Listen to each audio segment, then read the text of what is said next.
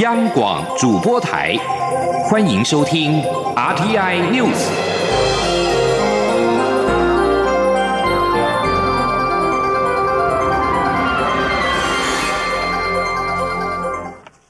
各位好，我是主播王玉伟，欢迎收听这节央广主播台提供给您的 RTI News。今天是二零一九年十月二十四号，新闻首先带您关注。针对港女命案嫌犯陈同佳来台投案一事，陆委会二十三号晚间指出，陈同佳出狱之后，首度亲自公开表达有意来台接受司法审判，但由于港府仍无法掌握陈同佳何时要来，为有利于后续处理，降低不确定性。我方专案小组已经建立刑事局单一窗口，并且正式通知港府，请港府转告，如果陈同佳确定要来台面对司法，可直接与窗口联络，安排相关事宜。陆委会强调，我政府一直秉持三点原则来处理此案：首先是确保政府全程掌控，没有自由行模式；其次是确保陈同佳可以登机来台，没有拒收问题；第三是确保过程的安全性。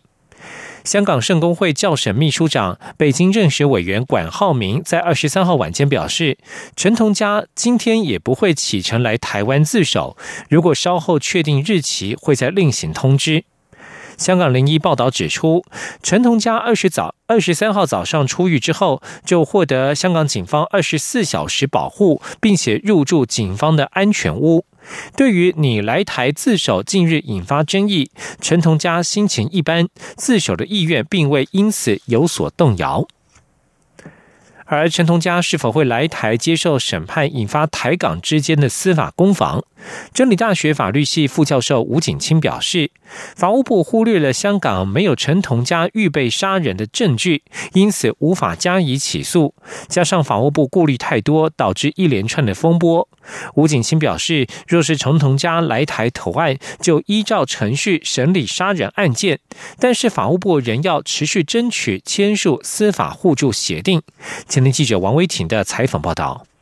港女命案凶嫌陈同佳表示愿来台湾受审，引发台湾和香港之间的司法攻防。台港的司法管辖权竞合问题引发讨论。真理大学法律系副教授吴景清二十三号受访时表示，陈同佳在台湾犯下杀人案件，回港之后盗刷被害女友的信用卡，香港方面以洗钱罪名起诉判刑。他说，法务部以陈同佳在香港已有预备杀人的企图，坚持香港有刑事管辖权。香港控方也曾有意起诉预备杀人罪，但是苦无证据，所以不可行。吴景清认为，法务部没有想清楚对此案的立场。香港公安那边在想说，我借由这个预备上，如果我我我起加追加这个树因，然后呢，香港法院同意的话，我也把这个杀人罪怎样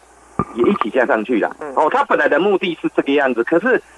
第一个哈，你你你第一个就就没有证据，你怎么你你前面都没有，你不要想说到台湾这边了，对不对？所以是这样的因素。吴景清指出，陈同佳案最好的方式是台港签署司法互助协定或单次的司法互助 M O U，但是因为反送中运动和陈同佳主动表示愿到台湾受审，种种变数反而让法务部顾虑太多。吴景清说：“他们一直认为说签司法互助协议才能维持台湾这个主权，可是问题是，呃他重点就是说台湾呐签最好，但是对。”目前香港不肯跟你跟你签嘛，然后这样华部就回到那个原点啊，这个案刑事案件，你把它当成了一个刑事案件，我觉得很好处理啊。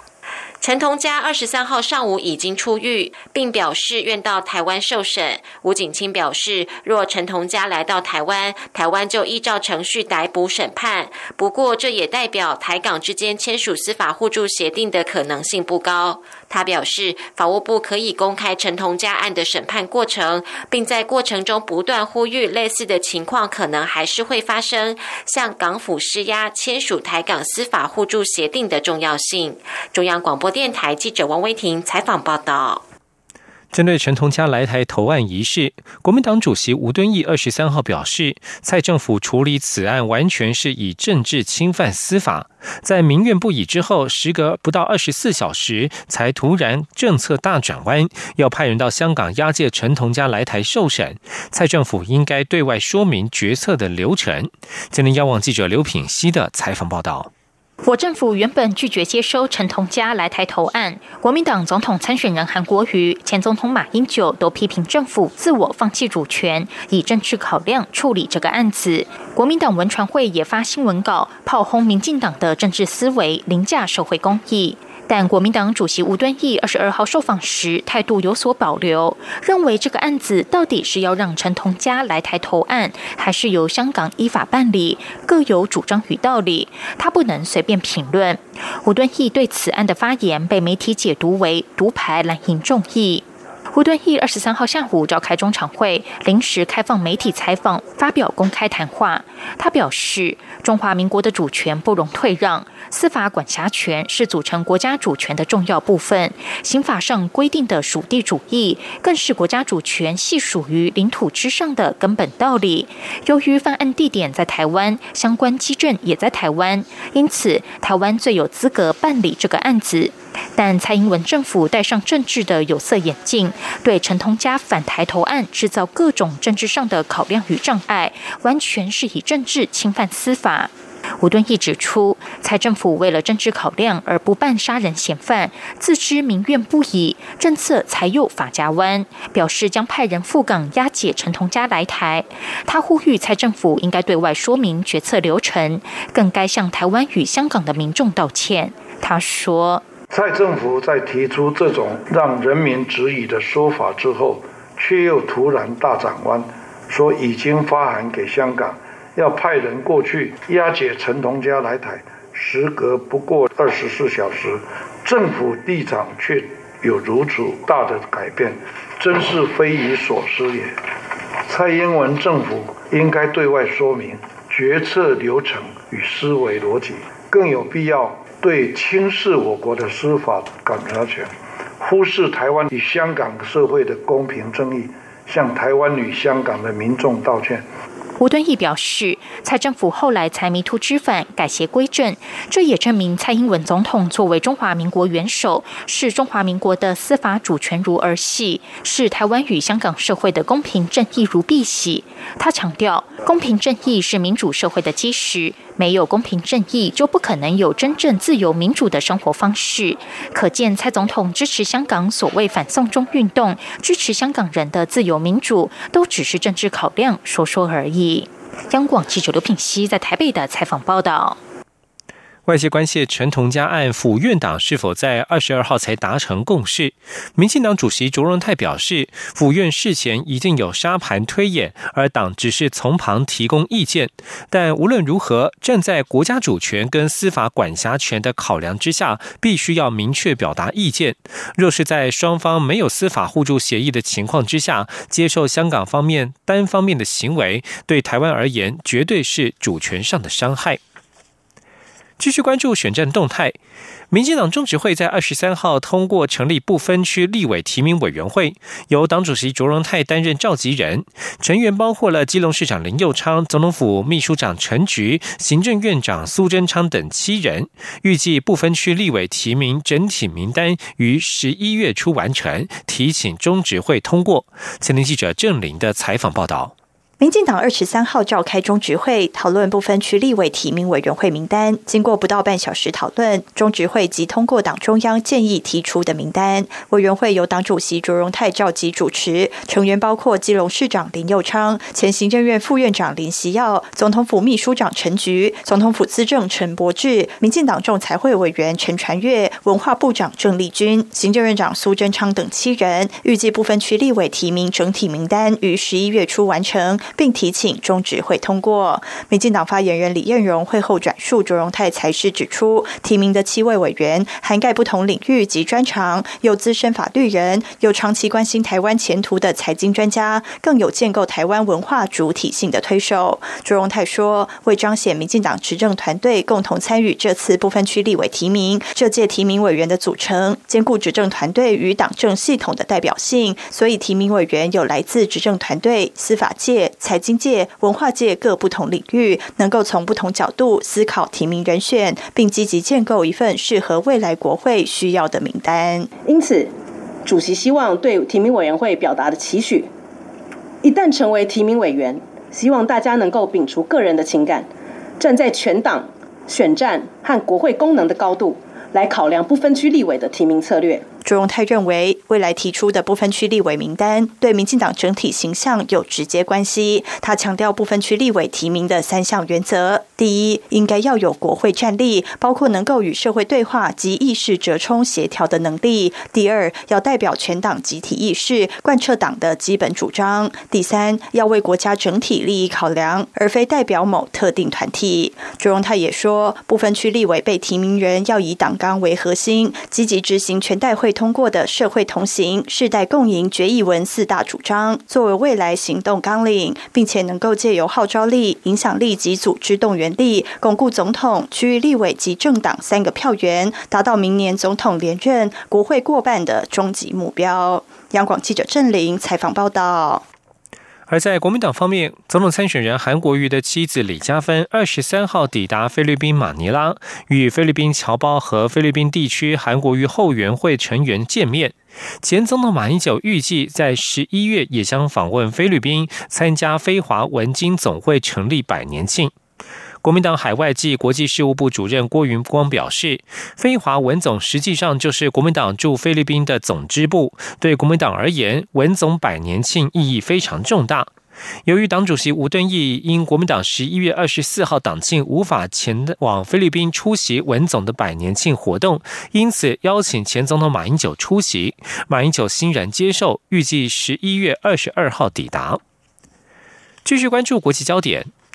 美国总统川普二十三号表示，土耳其承诺将在叙利亚北部永久停火，因此他已经指示取消因为土耳其挥军叙利亚北部所实施的制裁。他强调，美国在中东的政策将改弦易辙，不再让美军牺牲性命。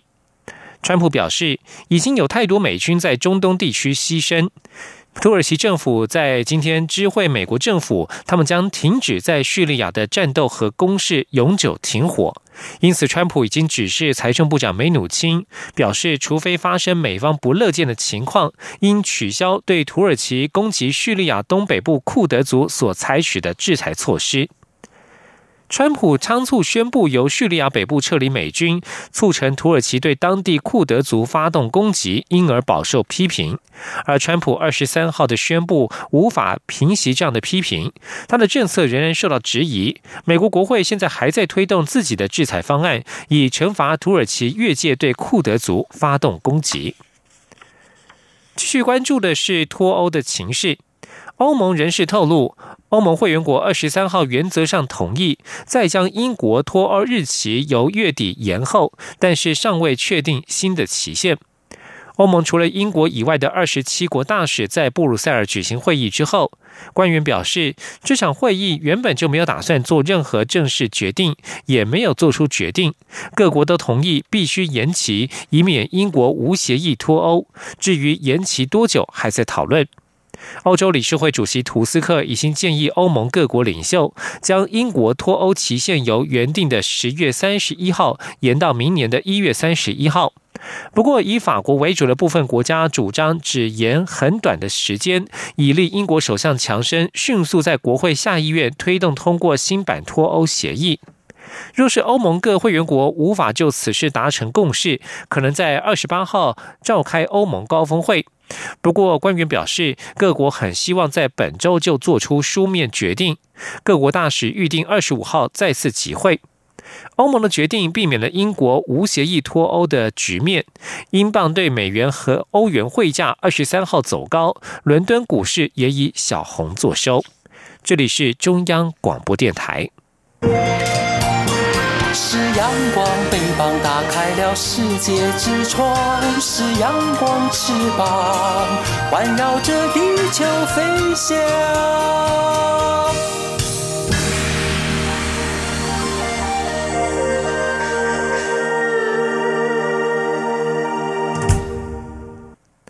各位好，我是主播王玉伟，欢迎继续收听新闻。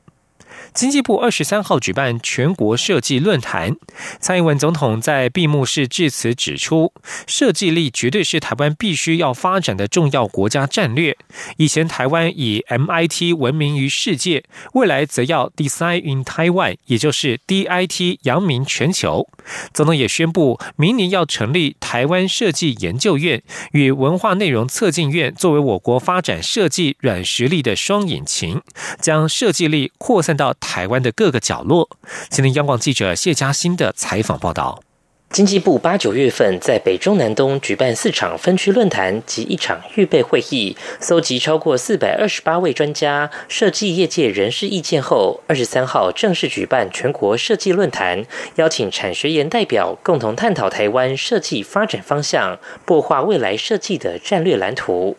蔡总统在傍晚闭幕式上致辞指出，台湾具有旺盛的设计创新能量，设计力不但是国力的展现，也是下阶段国家竞争力最重要的来源，绝对是台湾必须要发展的重要国家战略。期许未来不止 MIT，还要用 DIT 来扬名全球。总统说：“那么以前我们是以 MIT 闻名世界，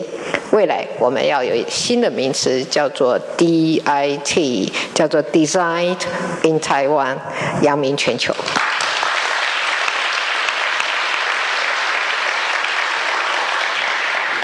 呃，拍手固然是拍手啦，哈，这个还是要大家共同努力的。总统表示，经济部去年起积极筹备，将台创中心升格为台湾设计研究院，明年将正式成立，期许它成为一个跨领域的合作，让各界都能参与的平台，并且让设计成为台湾整体向上提升的力量。总统指出，未来台湾设计研究院与今年成立的文化内容策进院将作为台湾发展设计软实力的双引擎。政府会持续结合各部会资源，中央地方也会积极合作，将设计力扩散到台湾每个角落，提升人民生活品质。根据经济部新闻稿，台湾设计研究院将在明年二月底前正式成立。中央广播电台记者谢嘉欣采访报道。产品的设计与创新对台湾而言都相当重要。国发会主委陈美玲二十三号出席国家级投资公司台山所举行的台湾产业新创投资论坛致辞时指出，企业投资新创或是成立创投，比外部创投公司的投资更为重要，这将是未来最主要的趋势。今天记者杨文军的采访报道。国家级投资公司台山二十三号举行台湾产业新创投资论坛，并发布产业新创投资白皮书，强调企业创投 CVC 是目前国际企业普遍采用的新创投资方式之一。透过成立专责部门或创投公司，投资具有创新潜力的公司，不仅可以弥补内部研发的不足，长期还可为企业创造第二、第三成长曲线的机会。国发会主委陈美玲致辞时指出，美中贸易战如火如荼进行中，且短时间内很难结束。台湾供应链已经在做全球布局，期待台山公司能唤起台湾对新创产业热情。尤其企业投资新创，比外部创投公司的投资更为重要，这将是未来最主要的趋势。他说。用企业投资的方式，其实比创投可能更为的重要，而且是未来的一个最主要的趋势。所以欢迎所有的台湾的企业者，不管你是传统企业者，或者是你已经是呃在创新转型的过程当中，都能够来扶植我们的新创。白皮书也指出，近年国际企业新创投资脚步更趋积极，几乎每周就有一家新的企业创投成立。但相较于国际，台湾七百九十二件新创投资案中，仅一半有台湾企业参与。企业若仅仰赖内部创新，恐难因应外在环境快速变化。白皮书也提出十年发展、十年投入、百分之十投资三大建言，其中十年发展是企业领导人与董事会应该将眼光放远至未来十年以上发展；十年投入指的是企业需要认知新创投资是长期承诺，要有耐心学习、摸索及历练，保持至少投入十年的决心。最后的百分之十投资，则是初期每年至少拨出百分之十的研发经费或盈余投资新创。中央广播电台记者杨文君台北采访报道。台湾最长的快速公路台六十一线即将完工通车，交通部也首度与台湾人工智慧实验室以及看见齐柏林基金会合作，在二十三号推出全球首创的结合 AI 无人机以及齐柏林视野，还有三百六十度全景拍摄的短片《海陆慢行》，希望能够借此带动西部滨海地区的观光，同时延续齐柏林的精神，进而打造出台湾的智慧交通。通今天记者吴丽君的采访报道。台六十一线西滨快速道路北起新北市八里，一路以里至台南曾文溪口九快错，全长三百零八公里的高架道路，历经三十年的建设，终于将在年底完工通车。由于西滨沿海地区记录了先民四百年的发展足迹，除了拥有深厚的历史人文，还有许多美丽的滨海风光以及观赏夕阳的。秘境，因此公路总局配合交通部长林佳龙的指示，找一条路让大家好好认识路，特别选择这条被称为“穷人的高速公路”台六十一线，并首度与台湾人工智慧实验室及看见齐柏林基金会合作，于二十三号推出五分钟的海路慢行短片。台湾人工智慧实验室创本人杜义景在短片发表会上表示，这支短片创下三个世界第一。他说：“就是用人工智慧去学习专业摄影师做空拍，这是世界第一。那我们把专业摄影师的影片跟人工智慧的影片、空拍影片编在一起，这也是世界第一。那我们以智慧交通的角度来讲，我们把整段路都是用三百六十度影片来做大数据的管理，这个也是世界第一。”交通部长林佳龙也强调，这支结合 AI 无人机还有齐柏林视野，以三百六十度全景拍摄的短片，堪称全球首创。林佳龙说：“然后另外就是我们看到 Google Map，就是平面的那个车子在拍，一个是垂直，一个是水平啊，其实看不到齐柏林视角，所以让。” AI 跟无人机，然后三百六十度的视角，再结合齐柏林的视野，哇，这个就是我要的。好，因为你不可能都用直升机。好，那我们刚刚看到证明啊是可行的。好，全球首创。林佳龙除了希望透过这支短片能延续齐柏林的精神，同时带动西部滨海地区的观光外，也期许未来全台湾的交通建设都可以建立 AI 无人机的全。景拍摄，而且不断更新，进而打造台湾的智慧交通与智慧观光。中央广播电台记者吴丽君在淡水的采访报道。体育消息：备战世界十二强棒球赛，中华队二十三号正式展开集训，同时公布异动之后的二十三人名单，共替换替换了四名球员，包括亚锦赛抗日英雄刘志荣也递补进入投手名单。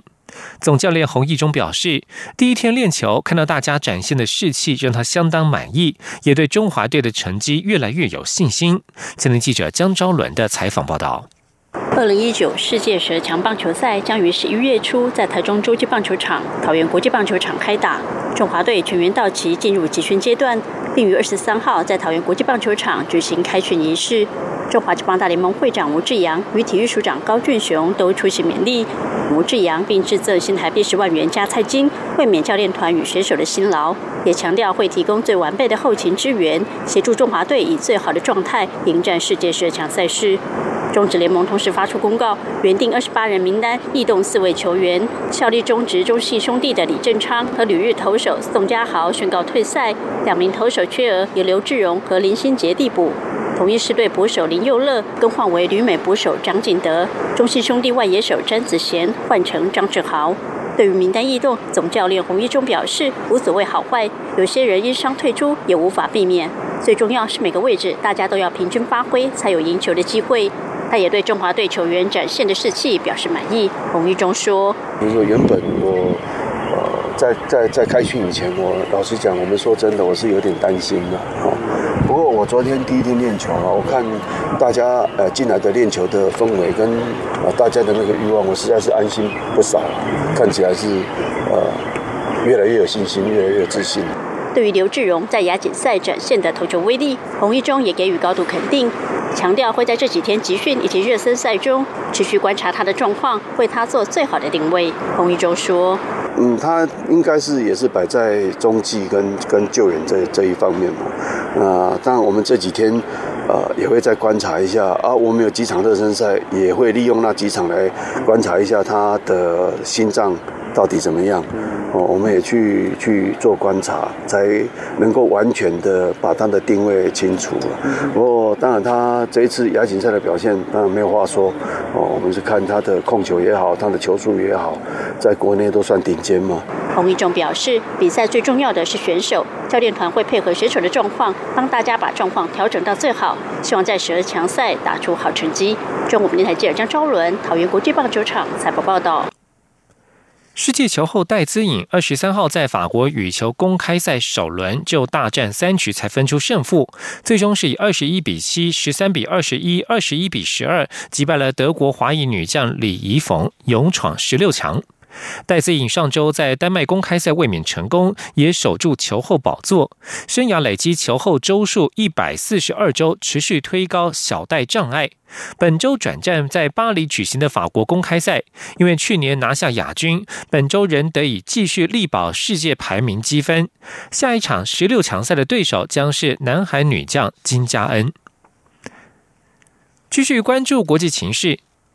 美国副总统彭斯二十四号将针对中国议题发表演说。美国学者施密特表示，希望将台湾放在美中关系的前列与中心位置，也希望见到演说能够有更多台美关系的积极内容。彭斯二十四号上午将在华府智库威尔逊中心举办的首届马勒克公共服务领袖讲座上致辞，演说内容将涉及美中未来关系发展。施密特二十三号出席华府智库全球台湾研究所研讨会之后接受访问，他表示希望能够看到不那么多关于中国，而是有更多关于台湾的演说，并将台湾视为中国关系的一个议题，放置于演说的前面与中心位置。